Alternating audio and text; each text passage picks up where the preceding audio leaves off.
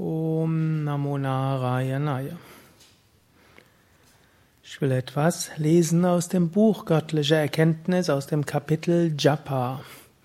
Japa heißt die Wiederholung eines Mantras. Die Wiederholung eines Mantras heißt Japa. Japa ist ein wichtiges Anga, ein wichtiges Glied im Yoga.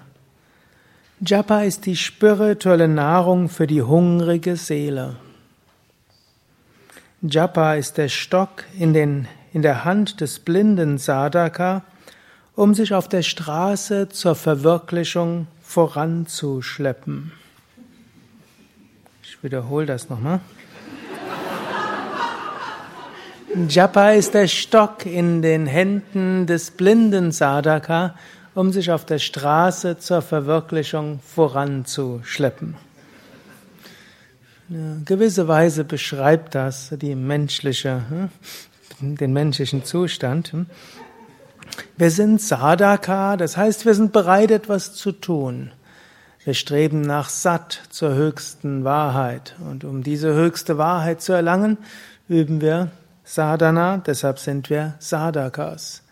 Aber was wir genau zu tun haben und was die nächsten Schritte sind und wie weit wir sind, da sind wir doch relativ häufig blind. Und es gibt oft so viele Möglichkeiten, so viel, was zu tun ist. Manchmal ist unser Herz eindeutig und unser Hirn sagt was anderes. Und manchmal stellen wir fest, wir sind dabei, uns zu verrennen und manchmal ja, sind wir gezogen in verschiedene Richtungen. Und so sind wir öfters blind. Und hier sagt er, Japa ist wie der Stock in der Hand des blinden Sadhaka. So wie ein Blinder kann sich mit dem Stock orientieren. So ähnlich, wir wiederholen das Mantra und spüren dort Führung. So wie Patanjali auch im Yoga Sutra sagt, die Wiederholung eines Mantras führt zur erleuchteter Innenschau. Das auch manchmal beschreibt, wie die Meditation ist. Nicht immer ist die Meditation volle Konzentration. Manchmal denkt man über alles Mögliche nach. Wird zwar vorher gesagt, bitte Körper und Geist in den nächsten 20 Minuten ruhig und entspannt zu sein. Und man nimmt sich auch vor. Und der Geist denkt, toll, dass du dir das vornimmst, aber jetzt habe ich 20 Minuten Zeit nachzudenken. Dann sagen wir dem Geist, toll, dass du denkst, dass du jetzt nachdenken willst. Nach dem Satzang. Sagt der Geist, nee, dann gibt's einen Vortrag. Ich denke besser jetzt nach. Sagen wir unserem Geist, okay, dann denk nach dem Vortrag nach. Sagt der Geist, nee, dann will ich schlafen. Gut, und dann sagen wir dem Geist trotzdem Atta Yoga, jetzt Konzentration. Sagt der Geist, später. Gut, dann sagen wir dem Geist, wenigstens wiederhole das Mantra. Sagt der Geist, okay, ich wiederhole das Mantra und denke zwischendurch nach über. Hm, so sagt dann Patanjali, das ist dann erleuchtete Innenschau.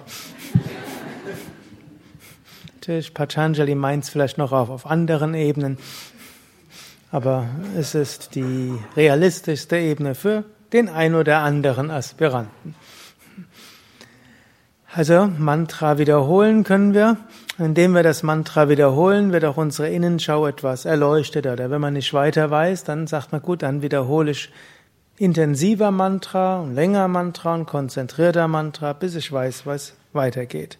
Man, Mantra hilft also, in welche Richtung man geht. Dann sagt er noch, auf der Straße zur Verwirklichung voranzuschleppen. Manchmal geht's ja schön voran. Manchmal freut man sich über Pranayama, eine Stunde am Tag. Man freut sich über Meditation, noch mal eine Stunde am Tag. Man freut sich über Asanas, noch mal eine Stunde am Tag. Dann freut man sich darüber, dass man im Haus Yoga Vidya ist und kann dann noch mehr Stunden am Tag machen. Gut, und dann ist die Zeit im Ashram vorbei und dann freut man sich jeden Tag viel üben zu können. Und dann gibt's Mann, Kind und Mutter und Arbeitgeber und Vermieter und Katze und Hund. Und dann wird aus dem enthusiastischen Vorwärtssprechen ein Rumliege. Ein spirituelles Rumliegen. Und dann können wir wenigstens ein Mantra wiederholen. Und mit einem Mantra schleppen wir uns wenigstens nach vorne. Bis wir dann wieder aufstehen und dann macht die Asanas wieder mehr Spaß, Pranayama wieder mehr Spaß und so weiter. Und mehr Inspiration. Mantra kann man immer wiederholen, egal in welchem Gemütszustand. Wir singen hier auch manchmal das Lied Jisahalame, was in etwa heißt, was auch immer du tust, wiederhole auch ein Mantra. Ob du gesund bist, krank bist, Probleme hast, wiederhole auch ein Mantra. Was auch immer dein Karma ist, was auch immer dein Dharma ist, was auch immer du zu tun hast, was auch immer du denkst, was für Verpflichtungen hast, was auch immer du denkst, was du unbenannt erreichen willst und erreichen möchtest und erreichen solltest und was andere denken, was du erreichen solltest und was du denkst, was du eigentlich machen solltest, aber nicht hinkriegst, wiederhole auch ein Mantra. Mit dem Mantra wird der Geist dann mindestens zwischendurch ruhig. Und ist der Geist ruhig, dann erfährt man Gott. Und so ist Mantra mehr als nur Stock, um sich voranzuschleppen.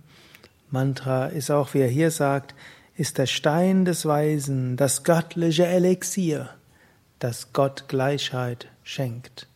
Zwischendurch wiederholen wir das Mantra mit größerer Intensität oder wiederholen es eine Weile mit weniger großen Intensität und plötzlich ist der Geist ruhig. Plötzlich spüren wir, da gibt es eine göttliche Gegenwart und plötzlich spüren wir, ja, und sie inspiriert auch mich gerade in diesem Moment. Und sie war die ganze Zeit da und hat mich unsichtbar geführt. Ich war nicht wirklich der blinde Aspirant, sondern ich wurde geführt. Und ich werde auch weiter geführt werden und werde immer mehr in diesem Bewusstsein aufgehen.